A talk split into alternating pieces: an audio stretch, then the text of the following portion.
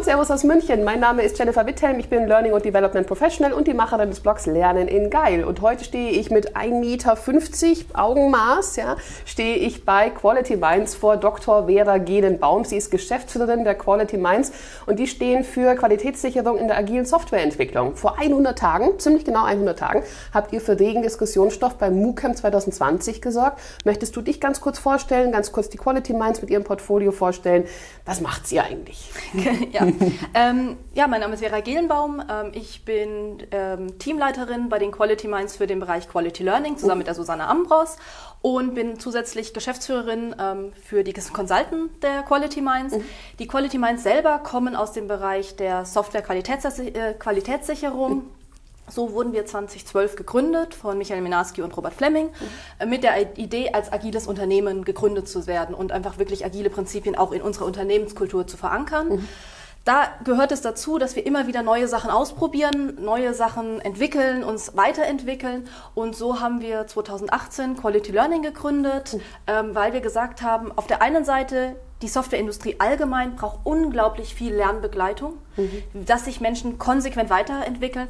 Aber wir sind ein Consulting-Haus. Bei mhm. uns ist es noch intensiver. Und gerade der Bereich Test zeichnet sich eigentlich darüber aus, dass immer neue Sachen gemacht werden müssen. Also unsere Kolleginnen und Kollegen denken sich immer in neue Bereiche ein. Ähm, und das unterstützen wir aus dieser Lernperspektive. Und so haben wir uns dann seit 2015, wo ich angefangen habe bei den Quality mhm. Minds, mit dem Bereich agiles Lernen beschäftigt. Mhm. Das war so die Idee, wie kann man eigentlich diese agilen Prinzipien ähm, die ich schon in der Promotion verwendet habe. Mhm. Ich habe meine Promotion agil zusammengebaut. Wie kann man das mit diesem Wissen über Lehren und Lernen, worin ich promoviert habe, eigentlich verbinden? Also, dass ich auf der einen Seite dieses hochpraktische Agilitätsthema habe ähm, und das kombiniere mit diesem Theoriewissen. Das wirkt manchmal so ein bisschen wie ein Gegensatz, aber wir haben versucht, es einfach ineinander zu, ver zu verweben. Und das war einfach unser, unser Ansatz, warum wir gestartet haben. Und das dann auch vor allem in IT-nahe Teams unterstützen, weil die diesen Bedarf natürlich auch viel, viel stärker haben, mhm. aber inzwischen auch immer mehr Fachabteilungen, die einfach hier diesen Bedarf ihrer IT sehen und sagen, das wollen wir auch probieren. Einfach dieses neue, schnellere, mhm. mehr kundenorientierte, auch im Lernen. Mhm. Und ihr habt beim MOOCamp mitgemacht in diesem Jahr und euer Titel war Individuelle Lernräume mit agilen Prinzipien öffnen und gestalten. Wie kann ich jetzt diese Frage an die Community einordnen? Wir wollten der Community ein Angebot machen. Also dieses individuelle Lernen ist ja das, wofür unser agiler Lernansatz vor allem steht. Also wie können Lernende genau das machen, was sie gerne haben wollen und brauchen. Mhm. Also die Frage, die wir im agilen Lernen immer stellen, ist, was möchtest du? Mhm.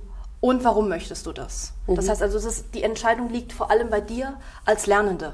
Mhm. Ähm, und das ist so dieser Gesamtansatz. Und ähm, diesen Ansatz haben wir dann versucht, auch in die, in die Materialien einzuweben.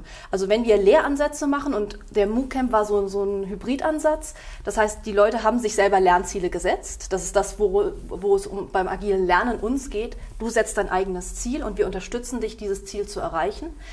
Aber wir kombinieren das manchmal auch mit Lehransätzen, weil zum Beispiel Teams ja manchmal Bedarfe haben, etwas zu vermitteln oder eine ganze Organisation den Bedarf hat, etwas zu vermitteln. Und das haben wir hier kombiniert. Mhm. Und dieses Lehrangebot ähm, war, dass wir einfach das, wofür unser Lernansatz steht, mit diesem Lehransatz kombinieren und das der Community in der Praxiserfahrung zur Verfügung stellen. Dass ähm, sie einfach auch mal sehen, wie sich das anfühlt, zum Beispiel mal eine Retro zu machen oder mhm. ähm, durch die Materialien wirklich im ganz eigenen Pacing durchzugehen und auch mal Sachen, also wir hatten das auf vier Lehrpfade ausgearbeitet, immer einmal Grundlagen und einmal Vertiefung und wenn du die Grundlagen schon kanntest, dann brauchst du dich damit nicht beschäftigen, sondern kannst du in die, in die Vertiefung reingehen. Und die mhm. Materialien stehen ja auch heute noch zur Verfügung. Das mhm. heißt, du kannst da jederzeit mit noch arbeiten. Wenn du sagst, oh, da brauche ich jetzt on demand noch mal was, mhm. dann steht dir das zur Verfügung. Und das wollten wir die Community gerne einfach erleben lassen. Kannst du vielleicht noch mal für jeden, der nicht dabei war, der jetzt gar keine Ahnung hat, was ein MOOCamp eigentlich ist, kurz umschreiben, wie sowas abläuft? Mit welchen Tools, mit welchen Formaten, mit welchen Instrumenten wird gearbeitet? In dem Fall haben, es waren das mehrere, mehrere Wochen, an denen gemeinsam gearbeitet wurde und jede Woche wurde von einem anderen Unternehmen gestaltet. Das heißt mhm. also auch jede Woche wurde etwas unterschiedlich gestaltet. Manchmal waren das offene Fragen, die die Unternehmen der Community gestellt haben und gesagt haben, arbeitet da mit uns zusammen dran. Oder so wie bei uns, wo wir gesagt haben, ja, äh, wir geben unsere Lernmaterialien frei und ihr könnt damit arbeiten und stellt uns dann Rückfragen oder wir diskutieren das. Dann ähm, gibt es so einen Start- und einen Stopppunkt. Montag war Start und man hat dann gemeinsam, ähm, einen, wir haben einen theoretischen Input gegeben mhm. ähm, und dann gab es die sogenannten Brownback-Sessions, wo Sachen diskutiert wurden, wurden Zwischenstände abgerufen worden. Wir haben uns auch noch, wie gesagt, zu einer Retrospektive entschieden. Eine Retrospektive ist ja etwas, was in der, vor allem im Scrum-Prozess ganz, ganz, ähm, ein ganz, ganz wesentlicher Teil ist, wo es um diese persönliche Weiterentwicklung der Teams geht und der einzelnen Mitglieder in den Teams, um zu sagen, wenn wir unsere Wertsteigerung machen wollen, was brauchen wir denn dafür noch? Mhm. Und das haben wir auch eingewoben. Das geht nach verschiedenen Methoden, die man da hier bauen kann. Mhm. Und zum Schluss gibt es dann nochmal äh, kritische Rückfragen, ähm, Austausch, wie die Formate gelaufen sind, ähm, Fragestellungen zu den allgemeinen Themen und nochmal so ein Abschlussvortrag, wo man sagt, ja, so war unsere, unser Einblick in dieses, ins MOOC-Camp. So ähm, mhm. ist es in den meisten Fällen abgelaufen. Mhm. Muss ich da die ganze Zeit vorm Computer sitzen als Teilnehmer, also synchron dabei sein oder gibt es da vielleicht auch äh, asynchrone Elemente? Ich glaube, in den meisten Fällen war sehr viel asynchron. Ja. Ähm, die, ich glaube, die meisten haben das eher asynchron gestaltet. Das heißt, man kann, konnte sich selber mit den Materialien beschäftigen. Mhm. Unser Ansatz ganz sicher, weil wir an sich einen sehr asynchronen Ansatz haben. Ähm, das heißt, man kommt dann zu diesen Präsenzphasen, kann man zusammenkommen. Man mhm. muss aber nicht. Und das ist, glaube ich, auch etwas, für was das MOOC-Camp sehr stark steht. Mhm. Dass es sehr viel kann wenig muss. Und das finde ich eigentlich auch einen sehr, sehr schönen Ansatz daran. Das heißt, man sucht sich das raus, wo man sagt, oh, da sehe ich für mich jetzt was, was ich mitnehmen kann. Und man muss ja auch sagen, eine ganze Woche, das Material war wirklich in Fülle ähm, den Leuten zur Verfügung gestellt. Das heißt, man nimmt sich das, was man in dem Moment vielleicht auch verarbeiten möchte oder kann und wo man sagt, oh, dann sonst ist es mir vielleicht einfach auch zu viel, ähm, weil wir arbeiten nebenher. Ähm, viele von uns haben noch eine Familie, die versorgt werden muss. Das muss man ja auch alles in diese Lernansätze mhm. mit einbinden und darauf ist es auch irgendwie auch ausgelegt. Mhm. Kannst du vielleicht äh, zusammenfassen, Vorteile, Nachteile einer solchen digitalen Lernplattform wie dem MOOC-Camp? Ein, zwei Vorteile, ein, zwei Nachteile. Wo siehst du da die Grenzen vielleicht auch? Ich glaube, die Grenzen sind super schwimmend. Also mhm. viele von den Vorteilen sind auch interessanterweise deren Nachteile. Mhm. Ähm, eine Sache ist, die ganz positiv ist, ist die Offenheit. Mhm. Aber auch da kann natürlich zu viel Offenheit, und das ist etwas, was wir aus der Forschung auch an der Stelle immer wieder sehen, zu viel Offenheit kann auch zu negativen Effekten führen, dass man einfach sagt, ich, ja, ich mache das und man schiebt es ein bisschen stärker, als das Präsenzveranstaltungen haben. Also das ist etwas, was man bei relativ vielen ähm, Web-based Trainings dann immer mal wieder sieht, dass einfach dieses selbstgesteuerte und selbstbestimmte Lernen hier schwieriger wird und die Leute da erst reinfinden müssen. Mhm. Das ist aber auch natürlich ein unheimlicher Vorteil, weil dadurch sich Menschen natürlich auch weiterentwickeln können. Und das ist, äh, ist etwas, was ich sehr, sehr spannend finde, gerade auf metakognitiver Ebene, dass man selber da reflektiert, habe ich da richtig mitgemacht oder welche Möglichkeiten sind da. Ein anderer Vorteil ist, das Feedback von der Community zu bekommen. Das ist einfach wundervoll, weil diese Community total offen ist, super freundlich ist und man auf einmal ganz viele Themen ähm, mitbekommt, die man vielleicht sonst gar nicht bekommt, weil einfach man ja doch ein bisschen in seiner eigenen Blase ist mhm. und hier sich Leute eingebracht haben, zu denen wir sonst vielleicht niemals Kontakt bekommen haben und die jetzt aber uns regelmäßig Feedback geben können. Das ist schön. Mhm.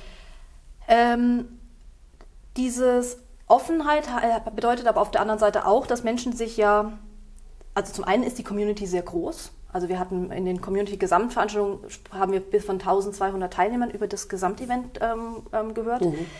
Ähm, das ist natürlich nicht das, was man so als klassische Lerngruppe versteht, ähm, wo man Interaktion wirklich ähm, fokussieren kann. Und man merkt es ja auch an den ganzen ähm, ja, Zoom-Meetings, Teams-Meetings. Man kann, es kann meistens immer nur einer sprechen, was ja in anderen Gruppenprozessen etwas anders ist. Und da, darauf muss man sich einstellen und es hat Vorteile, es hat aber halt leider auch Nachteile und ähm, da muss man versuchen, ein bisschen mit umzugehen. Wir haben dann zum Beispiel sehr viel mit Muralboards gearbeitet, dass Leute trotzdem proaktiv Sachen einbinden können und wir haben die Muralboards auch danach der Gesamtcommunity zur Verfügung gestellt. Aber man kann halt nicht so schön planen. Wenn man normalerweise Trainings gibt, baut man eine Gruppe, die in unserem Fall fast immer nur maximal zwölf Personen beinhaltet, mhm. weil wir dann noch von Kleingruppen sprechen können. Und diese Gruppe die wird dann ähm, über die nächsten Tage gemeinsam entwickelt. Und diese Möglichkeit hat man natürlich bei einem so großen Digitalansatz sehr wenig. Da kommt mal jemand, da geht mal jemand, da ist auch mal jemand nicht so richtig vorbereitet. Das hat man bei Trainings auch, aber das kann man bei Trainings, gerade bei Präsenztrainings, gleichen wir das aus. Das hat ein paar Nachteile, weil dadurch wir Leute häufig nicht da abholen, wo sie stehen. Und das ist der meiner Meinung nach wirklich größte Vorteil von digitaler Lehre. Wir können Leute, vor allem wenn wir es mit Fragebogen kombinieren und äh, mit unterschiedlichen Interviewformaten, können wir Menschen genau da abholen, wo sie stehen.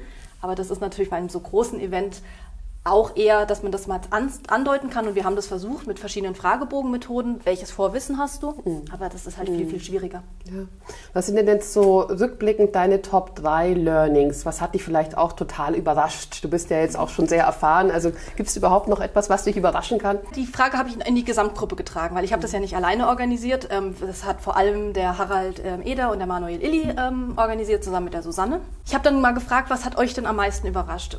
Was uns wirklich total gefallen hat, war wirklich die Offenheit dieser Community. Das war dieses Feedback und dass auch im Nachgang immer wieder noch Leute auf uns zugekommen sind und gesagt haben, ja, das hat uns total gefallen oder ähm, das war super und wir dadurch auch immer mehr Feedback einfach nochmal aus dieser Community rausholen und auch nochmal neues Feedback auch reingeben können. Man trifft natürlich auch Leute, mit denen man seit Monaten schon mal sprechen wollte mhm. und die man einfach nicht zu, zu fassen bekommen hat und das war eigentlich auch eine sehr schöne Erfahrung. Für mich persönlich war die Begeisterung für die Theoriethemen. Mhm. Wenn man im Agilen arbeitet, ist Theorie meistens nicht das, wo einfach wirklich ein Schwerpunkt ähm, gesetzt wurde. Und dass wir so viel positives Feedback für dieses Theoriewissen, was wir da haben und was mhm. wir uns über die letzten Jahre nochmal aufgebaut haben, sei es zu Skriptforschung, sei es zu Metakognition, sei es zum Lernen allgemein. Was ist Lernen? Ähm, wir haben ja absolute Fachexperten hier im Team dazu setzen, die eigentlich das studiert und promoviert haben. Und dass das einfach auch von der Community aufgesaugt wurde, das fand ich total toll. Liegt es vielleicht auch daran, dass Agilität momentan so ein Buzzword ist und dass niemand so genau richtig greifen kann, was bedeutet das? Und ihr habt dann die Materialien so gut aufbereitet, dass jeder endlich mal verstanden hat, was bedeutet eigentlich agiles Lernen? Ich glaube, was bei uns sehr wichtig ist, dass die Leute Agilität nicht als theoretisches Konzept verstehen. Mhm. Alle Mitarbeiterinnen und Mitarbeiter in unseren Projekten, die dann auch das versuchen, dann weiterzubringen, kommen aus einem IT-Hintergrundwissen. Und ähm, Agilität, so wie wir sie verstehen und leben, kommt aus der IT. Das heißt also aus den 1990ern, ähm, wo einfach hier Fragestellungen aus der IT gekommen sind. Spannenderweise wurden die gleichen Fragestellungen zum Beispiel auch in den Erziehungswissenschaften zu der Zeit ähm, gestellt. Mhm. Auch in, wenn man sich äh, Arbeitstexte von Heinz Mandel Mitte der 90er anguckt, sieht man ähnliche Ergebnisse und das ist total spannend. Also vor allem dieses Iterative im Forschungskonzept das sieht man, aber es hat sich nicht so stark durchgesetzt wie bei der, wie bei der IT, weil der, der Bedarf nicht ganz so da war.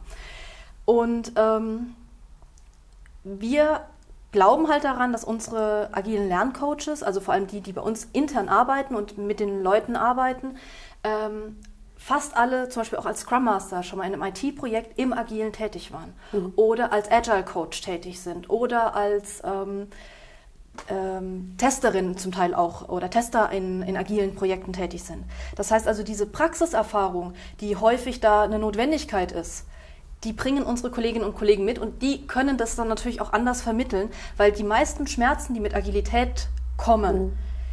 die haben die schon mal am eigenen Leib erfahren und ähm, wir reden ganz häufig über diese Vorteile von Agilität und es gibt eine Menge Vorteile von Agilität mhm. und ich bin wirklich ein glühende Anhängerin von dem Ansatz.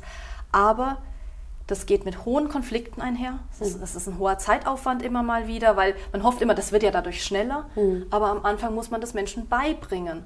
Und das kommt mit einem gewissen ja, Schmerz. Mhm. Wie würdest du jetzt, wenn du eine Publikation veröffentlichen würdest und am Anfang steht, agiles Lernen ist in einem Satz, wie würdest du das beschreiben? Du hast Zeit. Dieses in einem Satz ist wirklich, für mich hat Agilität sehr viel mit Mut und Vertrauen zu tun. Mhm. Und agiles Lernen basiert auf de, dem Mut, etwas Neues auszuprobieren und auf dem Vertrauen, dass andere, also dass die Person, der Lernende, die Lernende selbst weiß, was sie am besten braucht. Mhm. Es geht mir vor allem darum, wirklich dieses Individuelle im Lernen vor allem wieder herauszustellen, nicht auf Inhalte zu schauen, vielleicht auch nicht unbedingt das zu gucken, was Führungskräfte wirklich brauchen, sondern in, zu wissen, was braucht der oder die Einzelne, um sich selbst weiterzuentwickeln. Weil wir alle haben Träume und Ziele. Mhm. Und die kann man mit Lernzielen unterstützen. Mhm. Und das ist so dieser Ansatz, unser agiler Lernansatz geht darum, die individuellen Lernziele der Lernenden zu unterstützen auf bestmögliche Art und Weise und hier möglichst viel auszuprobieren, um zu wissen, was der oder die Einzelne am besten braucht. Mhm. Jetzt ist Agilität wirklich so das Buzzword in aller Munde momentan und ich glaube, viele haben die Vorteile auch verstanden von Agilität. Gibt es denn Bereiche, ähm, Firmen, Organisationsstrukturen, Jobrollen, wo Agilität gar nicht mal so sinnvoll ist? Also ich denke jetzt gerade an den Arzt im OP. Das ist auch immer mein Beispiel. Ja, aber aber gibt es vielleicht sonst noch was, bis auf dieses Klischee? Ja, ich glaube, es gibt eine ganze Menge an Projekten oder auch Firmen, die eigentlich die Agilität nicht brauchen. Und zwar, mhm. das eine ist, was, ähm, dass man einfach mal vorher sagt, sind die Abläufe überhaupt auf Agilität ausgelegt? Und das kann man zum Beispiel mit, ähm, mit Methoden wie Kneffin mal machen. Zu gucken, ist das wirklich komplex oder ist das eigentlich ein ganz einfacher ähm, Ablauf? Ist hier sehr viel Analyse gefragt und man will eigentlich schon von vornherein wissen, was da zum Schluss rauskommt? Mhm. Ähm, weil wenn das ge gegeben ist, dann ist vielleicht ein wirklich agiles Vorgehen, wo man super viel Feedback holt, vielleicht überhaupt nicht das Mittel der Wahl. Mhm. Und es gibt auch Menschen, die diese Art von Arbeiten vielleicht überhaupt nicht wollen und vielleicht auch gar nicht, vielleicht gar nicht brauchen. Und das ist auch in Ordnung. Ähm, nur weil es gerade ein Buzzword ist oder weil alle sagen, man macht es jetzt so, mhm ist die Frage, was braucht der oder die Einzelne? Und das ist eigentlich auch genau das, wo wir immer wieder hinschauen, weil es gibt Menschen, die sagen, ich möchte aber gerne zu Präsenzveranstaltungen gehen. Dann kann ich mich nochmal fünfmal hinsetzen und sagen, das ist nicht so richtig schön nachhaltig. Und ich mhm. habe genug Artikel gefunden, die sagen, das ist nicht das Hilfreichste, mhm. aber es ist nicht das, was die brauchen. Die zweite Sache ist, welchen Aspekt von Agilität highlighten wir hier? Ähm, in IT-Projekten highlighten wir immer das Gesamtpaket. Mhm. Das heißt, es geht um, dass ähm, die Prozesse ähm, ähm, möglichst akkurat und smooth laufen, eine stetige Wertverbesserung, ähm, dass, die, dass das Team interdisziplinär aufgesetzt ist. Und wie du gesagt hast, ähm, in, einem, in einem OP finde ich interdisziplinäre Teams ein bisschen schwierig, weil ich persönlich, wenn ich da Blinddarm rausbekomme, habe, habe ich schon ganz gerne jemanden, der sagt, ja, das ist heute meine Entscheidung und wir machen das jetzt so. Ähm, während andere Aspekte auch in, ähm, im Krankenhauskontext definitiv Einzug haben und zwar schon immer, also dass man, wenn eine OP nicht gekl äh, geklappt hat, dass man danach vielleicht nochmal mit dem Vorgesetzten oder häufig sogar mit einem Gremium spricht, mhm. um zu gucken, ähm, was hat da nicht geklappt. Das ist ja der, der Retrospektive gar nicht so unähnlich. Sie würden es aber niemals als agiles Ansatz beschreiben und ich finde es auch gut, dass Sie es nicht als agilen Ansatz beschreiben. Dann wissen wir aus der Agilität, dass zum Beispiel die Dokumentation anderen Aspekten untergeordnet werden soll. Weil einfach die Prozesse wichtiger sind oder das Miteinander, der Austausch einfach im Vordergrund mhm. steht. Das ist aber ja auch nicht immer der Fall. Also bei Stiftung Warentest ist die Dokumentation, oder auch in der Forschung allgemein, mhm. ist diese Dokumentation, ist das, was einfach wichtig ist, das ist das, was mich hier interessiert. Dann kann man natürlich argumentieren, ja, das ist natürlich trotzdem, hier ist ja dann die Dokumentation wichtig und dann hat aus Agilitätssicht dem auch einen großen Raum einzuüben, äh, einzunehmen. Aber ob man dann hier ein wirklich klassisch agiles Vorgehen wählen würde, wäre vielleicht nicht unbedingt meins. Mhm, mhm. Es kommen ja viele Firmen auf euch zu, die mehr über Agilität wissen möchten, die das vielleicht auch implementieren möchten. Was muss sich da von der Seite der Organisation her tatsächlich ändern? Weil ich habe manchmal das Gefühl, viele sagen, ja, wir wollen jetzt ein agiles Unternehmen werden, aber es wird eher damit verbunden, ja, macht es doch jetzt einfach mal, ihr ganzen Abteilungen, aber von ganz oben äh, hapert es eigentlich schon. Mhm. Und da ist eigentlich schon diese Selbstorganisation und die Verantwortung abgeben und so weiter, das ist eigentlich schon gar nicht das Thema. Und ich glaube, dass eine Firma, die ganz oben nicht das Mindset hat für Agilität, zum Scheitern verurteilt ist, was Agilität zumindest angeht. Wie siehst du das?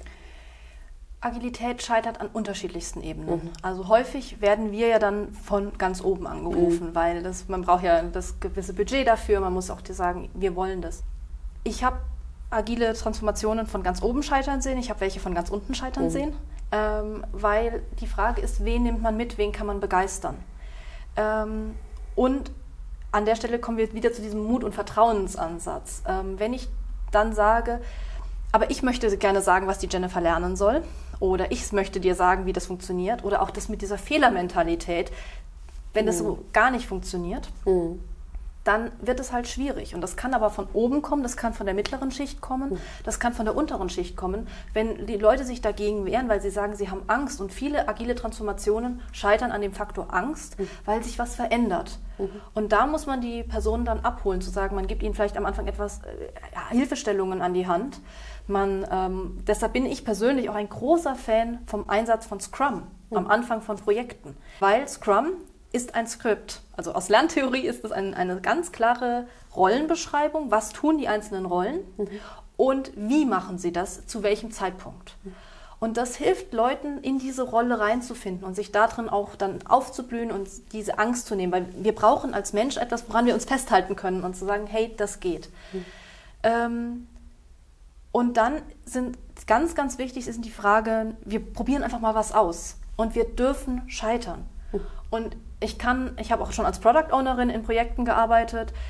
Dieser Moment, wenn man die Arbeit von einem Vierteljahr wegschmeißt. Ich würde ausdrücken, ich war an dem Tag ein bisschen emotional. es fühlt sich furchtbar an. Mhm. Und trotzdem weiß man, das ist in diesem Ansatz drinnen. Dafür muss man aber eine Geschäftsführung haben, die sagt, ja, mir ist das mhm. bewusst gewesen. Mhm. Das kann auch mal scheitern. Ähm, und ich fange wieder bei Null an oder ich starte nochmal auf der Hälfte der Zeit. Man muss sagen, ich nehme mir auch Zeit und übrigens auch Geld in die Hand, um Sachen auszuprobieren, obwohl ich nicht weiß, was dabei rauskommt. Und das ist irgendwie, das ist das, wir sagen immer, ja, wir müssen den Kunden in den Mittelpunkt stehen. Was machen wir, wenn der Kunde sagt, oh, das war aber gar nicht das, was ich mir vorgestellt habe? Was machen wir, wenn der Markt es nicht annimmt? Mhm. Und viele ITler kennen das, weil jeder von uns hat schon mal so ein bisschen an der App rumgebaut, die dann irgendwie vom Markt nicht, sonst wären wir alle App-Millionäre. das ist aber ja nicht so. Und wir kennen dieses Gefühl. Mhm. Und das, es fühlt sich nicht gut an, aber das ist das, was die Firmen, die sich mit Agilität beschäftigen, das wird, es wird niemals so schnell sein, wie sie sich das am Anfang in, der, in den Büchern durchgelesen haben, weil die Leute müssen mitgenommen werden. Ähm, es endet auch nie. Also diese Aussage, ja, wir haben dann eine agile Transformation gemacht und wir sind jetzt agil. Mhm. Wir sind als agiles Unternehmen gegründet worden und trotzdem arbeiten wir da täglich dran. Ähm, also wir versuchen immer besser zu werden mhm. und das ist nicht immer einfach. Und man muss sich auch bewusst sein, Agilität hat viel mit Konflikt zu tun. Weil wenn man immer versucht, besser zu werden, ähm, braucht man auf der einen Seite starke Mitstreiterinnen und Mitstreiter, aber man muss auch diesen Konflikt aushalten können, dass das jeder ein bisschen anders versteht und jeder da andere Wünsche und Bedürfnisse mit reinbringt. Mhm. Und das, ähm, das, das muss man an der Stelle einfach aushalten können. Mhm.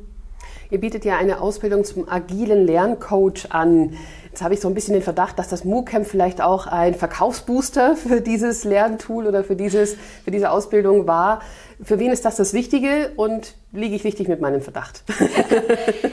Ähm, das MOOCamp war in einer sehr, sehr schwierigen Zeit für das ja. Gesamtland. Es war ja wirklich mitten in der wirklichen Quarantänezeit der Pandemie. Man hat in dem Moment die, ähm, die Unsicherheit der, der, Menschen einfach auch stärker gespürt. Und ich glaube, gerade der Trainingsbereich, das ist auch mhm. mit, egal mit welchem Trainer ich gerade spreche, ähm, es ist, man, wir merken das. Also ähm, wir können allerdings sagen, bei uns sind die, äh, auch wahrscheinlich aufgrund des MOOCamps sind bei uns die, die Umsätze nicht oder die, die Anmeldungen vor mhm. allem nicht konsequent eingebrochen. Da gibt es unheimlich schöne Artikel von Mietzel zu, der dann sagt, ja, in dem Moment, wo was nicht gut klappt, dann gehen wir zu dem zurück, was wir kennen. Was ja auch verständlich ist, weil Sicherheit und wir brauchen das als Menschen. Wir, wir, der ganze Ansatz, den wir sagen, wir gehen ja aufs Menschliche zurück. Uns ist ja wichtig, dass wir uns von den Inhalten ein bisschen lösen mhm. und stärker zu, zu diesen Bedürfnissen kommen. Was ist dein Ziel? Was möchtest du? Das ist also dann auch die Frage, für wen ist dieser Ansatz? Wir glauben wirklich für jeden oder jede. Also mhm. ähm, die, man glaubt am Anfang immer, das ist stärker für ITler. Das ist aber total spannend. Die IT, es gibt Scrum Master in unserer Ausbildung, die einfach aus dem Scrum-Bereich kommen oder zum Teil auch Entwicklerinnen und Entwickler, die das machen. Aber die meisten kommen entweder aus der klassischen Weiterbildung, aus dem HR-Bereich und sagen, ich möchte jetzt mal was ausprobieren, ähm, möchte einfach mal ein bisschen was anderes machen, ähm, neu, mir neue Sachen anschauen. Wir haben ganz viele, ähm, auch Großunternehmen, die anfragen, mhm. Ähm, die dann sagen, ja, wir haben jetzt viele Sachen ausprobiert, wir würden aber hier gerne einfach noch ein bisschen das mit Theorie unterfüttern. Wir haben hier einfach noch andere Bedarfe, ähm, mhm. die vielleicht dadurch besser adressiert werden können. Wir haben auch Personen, die vorher mit Kindern gearbeitet haben mhm. und jetzt dann sagen, ja, wir möchten hier dadurch mehr mit, die, mit Erwachsenen arbeiten können, weil unser Ansatz ist ähm, erst ab, ja, wir schätzen so 13 bis 15 Jahren überhaupt möglich, mhm. weil viel Metakognitionsfähigkeit und die wird erst bei Kindern ab dem 11. Lebensjahr ungefähr ausge, ähm, ausgebildet. Mhm. Ähm, und die hier dann einfach das mal probieren wollen. Also da wir glauben, dass mit unserem Ansatz diese dieser Gap zwischen den IT-Teams mhm. und den Fachabteilungen besser geschlossen werden kann, kann es sowohl hilfreich für die IT-Teams sein, aber vor allem auch für die Fachabteilungen, um einfach mal diesen Ansatz, der etwas leichter ist als ein klassischer Scrum-Ansatz ähm, und nochmal ein gutes Stück leichter als ein klassischer Kanban-Ansatz mhm. zum Beispiel, um hier einfach ein bisschen auszuprobieren. Wir geben viele Hilfestellungen äh, an die Hand und gucken da einfach, wie die Leute durchkommen ähm, und sie können da einfach mal ein bisschen was ausprobieren, weil um sich da selber zu sagen, ja, das brauche ich und das brauche ich nicht. Und ein halbes Jahr später brauche ich vielleicht was anderes. Und das ein bisschen zu probieren, mhm. ist es eigentlich für jeden geeignet, der sagt, oh, ich brauche vielleicht mal was Einfacheres, als direkt mit dem IT-Projekt zu starten. Mhm. Mhm. Glaubst du, dass in ein paar Jahren der Personalentwickler, der jetzt so klassisch in den Unternehmen vertreten ist, durch den agilen Lerncoach abgelöst ist? Ähm, ich glaube, dass die unterschiedlichen Personen unterschiedliche Aufgaben haben. Ähm, unsere agilen Lerncoaches sind häufiger in den Teams, näher an den Teams dran. Das heißt also, mhm. die sind vielleicht, das ist, ist eine Person, die dich persönlich betreut und ich kann, also unsere Eva, das ist unser interner agiler Lerncoach, die Eva betreut ungefähr 50, 60 Personen immer auf eine Spanne von drei Monaten, das heißt also 20 im ersten Monat, zweiten Monat, dritten und dann kommt es zur nächsten Retro und dann wieder fängt der, der Zyklus wieder mhm. von vorne an. Oder sie passt es auf individuelle Bedürfnisse an. Eva ist aber ganz, ganz nah an den Teams. Und die, äh, wenn aber jetzt vielleicht manchmal was Größeres organisiert werden muss, also zum Beispiel eine Schulung für ein Gesamtunternehmen. Ich habe ja eben schon gesagt, dass manchmal ja auch Unternehmen äh, Lehrziele haben dann würde ich das vielleicht etwas mehr in die Personalentwicklung setzen, weil da geht es darum, wie will man strategisch das Unternehmen mhm. ähm, ausrichten, während bei den anderen geht es um diese Ziele der Individuen. Mhm. Und idealerweise, und das ist das, womit wir auch momentan arbeiten, ist, wir versuchen das zu verschränken. Mhm. Die Eva ähm, spricht dann mit den anderen ähm, Lerncoaches, die wir haben. Also der Manuel ist zum Beispiel noch ein agiler Lerncoach bei uns intern oder die Christine, die, mhm. die helfen sich auch gegenseitig und ähm, machen dann auch eine kollegiale Praxisberatung untereinander mhm. und stellen dann mir, weil ich mache meistens die, die Lehrkonzepte für die Quality Minds, ein bisschen zur Verfügung, was sind dann da gerade so Gesamtbedarfe. Dann spreche ich auch ziemlich viel mit den Teamleads und wir versuchen gemeinsam zu entwickeln, wo wollen die Quality Minds denn hin? Was brauchen wir denn? Ähm, oder auch manchmal, dass ich mit Partnerunternehmen spreche um dann zu sagen, wir wollen gemeinsam, weil wir sehen einen Bedarf vom Markt oder wir sehen Bedarf von unseren Mitarbeiterinnen und Mitarbeitern und wir würden gerne das und das entwickeln. Und so kann man das einfach ineinander schachteln. Die einen sind sehr, sehr nah am Lernenden, die anderen sind sehr, sehr nah an der Strategie. Und das wäre so der Ansatz, den ich mir wünschen würde. Klasse. Vera, ganz herzlichen Dank, dass wir ein bisschen Einblick bekommen haben in das Arbeiten von Quality Minds. Vielen Dank an der Stelle. Sehr gerne. Weiterhin alles Gute für euch. 1,50 Meter einhalten und ich würde mich sehr freuen, wenn ihr meinen YouTube-Kanal abonnieren würdet, Lernen in Geil oder gerne auch meinen Podcast. Der ist äh, verfügbar über iTunes, äh, Google Podcasts, Spotify, die ganzen üblichen Verdächtigen und nehmt sehr gerne auch Kontakt mit mir auf über LinkedIn oder meine Homepage www.lerneningeil.de.